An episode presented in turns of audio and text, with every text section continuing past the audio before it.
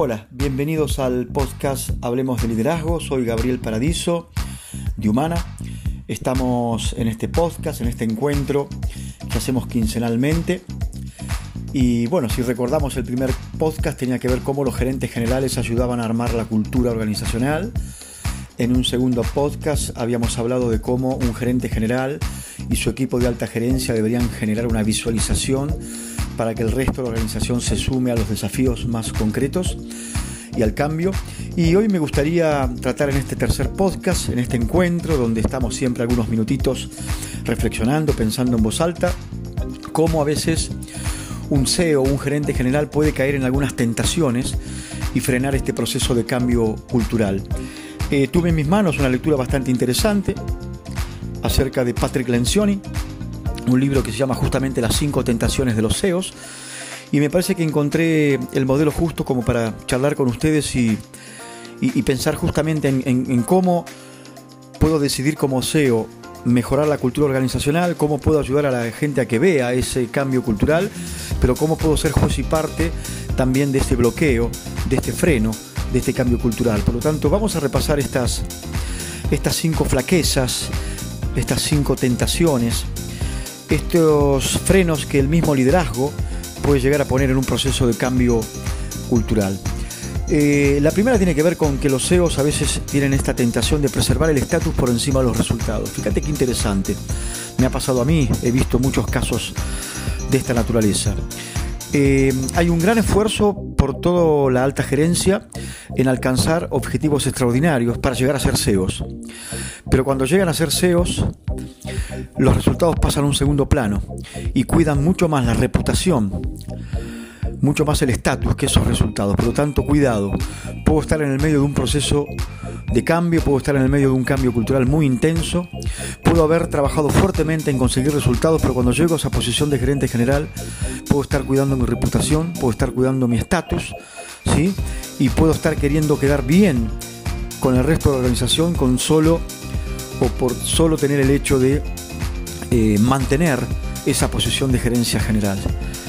Hay una segunda tentación que puede estar frenando un cambio cultural, un proceso de cambio, que es eh, que los CEOs cuando llegan allá arriba eh, quieren mantener la popularidad por encima de la responsabilidad. Esto es, no dejan de ser responsables.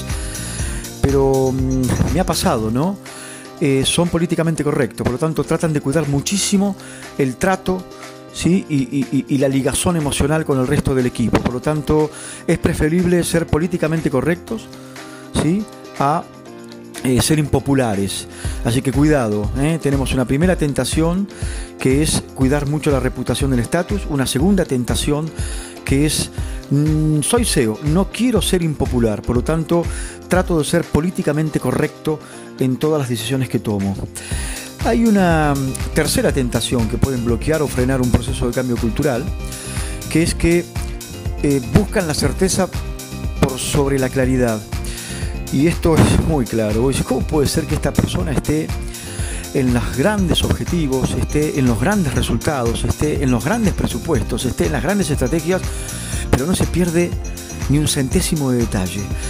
Eh, los CEOs sufren esta tentación, buscan la perfección en la toma de decisiones y en la búsqueda de la perfección pierden claridad.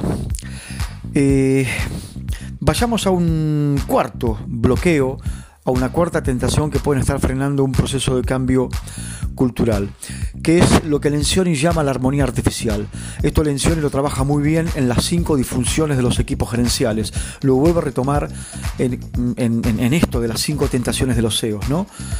Eh, prefieren mantener una armonía artificial por sobre una discrepancia.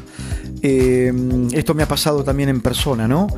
Eh, van al frente eh, toman decisiones importantes, pero es mejor mantener la, armonía por sobre la creatividad, por sobre poner los elefantes sobre la mesa en la toma de decisiones. Eh, yo no sé si les ha pasado, pero en muchas reuniones eh, hasta la gente se cuida de hablar por quedar bien con él. Y él se cuida muchas veces de tirar algunas cosas en la reunión por quedar bien con el equipo. Esta armonía artificial lo que hace es no provocar discrepancia, y eh, se mantiene una especie de status quo donde hace que la creatividad, los cambios y los procesos que tienen que aparecer eh, no aparecen al momento de tomar las grandes decisiones. Entonces, para seguir repasando, la primera tentación es mantengo mi reputación, llego a SEO. La segunda tentación, eh, no quiero ser impopular. La tercera tentación es, la verdad, quiero tomar decisiones casi perfectas. Y la cuarta tentación es la armonía artificial. ¿Para qué voy a discrepar? Eh, deseo para abajo, pero también para qué voy a discrepar del equipo que depende de él eh, para arriba. Y una última eh, tentación que mm, es, más que interesante, ¿no? ¿Cómo un SEO, cómo un SEO se va a mostrar vulnerable? Eh, no puede mostrarse vulnerable. Es un todopoderoso. Llegué a SEO. Eh, fui el que mostré los mejores resultados. Y si no vengo de la misma empresa, me tomó una empresa de headhunters. Eh, yo tengo que ser un héroe. por lo tanto, hay mucho SEO dando vuelta por ahí que en un proceso de transformación lo que hace es no querer mostrar que tiene flaquezas, que se puede equivocar, que mm, puede estar pidiendo ayuda. Bueno, la invulnerabilidad por encima de la confianza es esta quinta tentación que hace que un CEO eh, no pueda mostrarse adelante de su eh, equipo de alta gerencia, que también es humano, que también puede pedir ayuda y que también se puede equivocar. Así que mm, puedo tomar la decisión de generar una nueva cultura organizacional, puedo ayudar a todo un equipo de alta gerencia a visualizar para dónde vamos, pero si después sobrevienen estas cinco tentaciones, puedo estar siendo yo, el gerente general, el mismo CEO, el que esté bloqueando ese proceso de cambio eh, cultural. Así que la pregunta que te dejo para reflexionar es eh, cuáles, cuántas o cuál, si es una sola, de estas cinco tentaciones padece hoy tu gerente general. Eh, bueno, Gabriel Paradiso de Humana, los dejo pensando y bueno, eh, se viene el cuarto podcast eh, en unos días. Les dejo un cariño.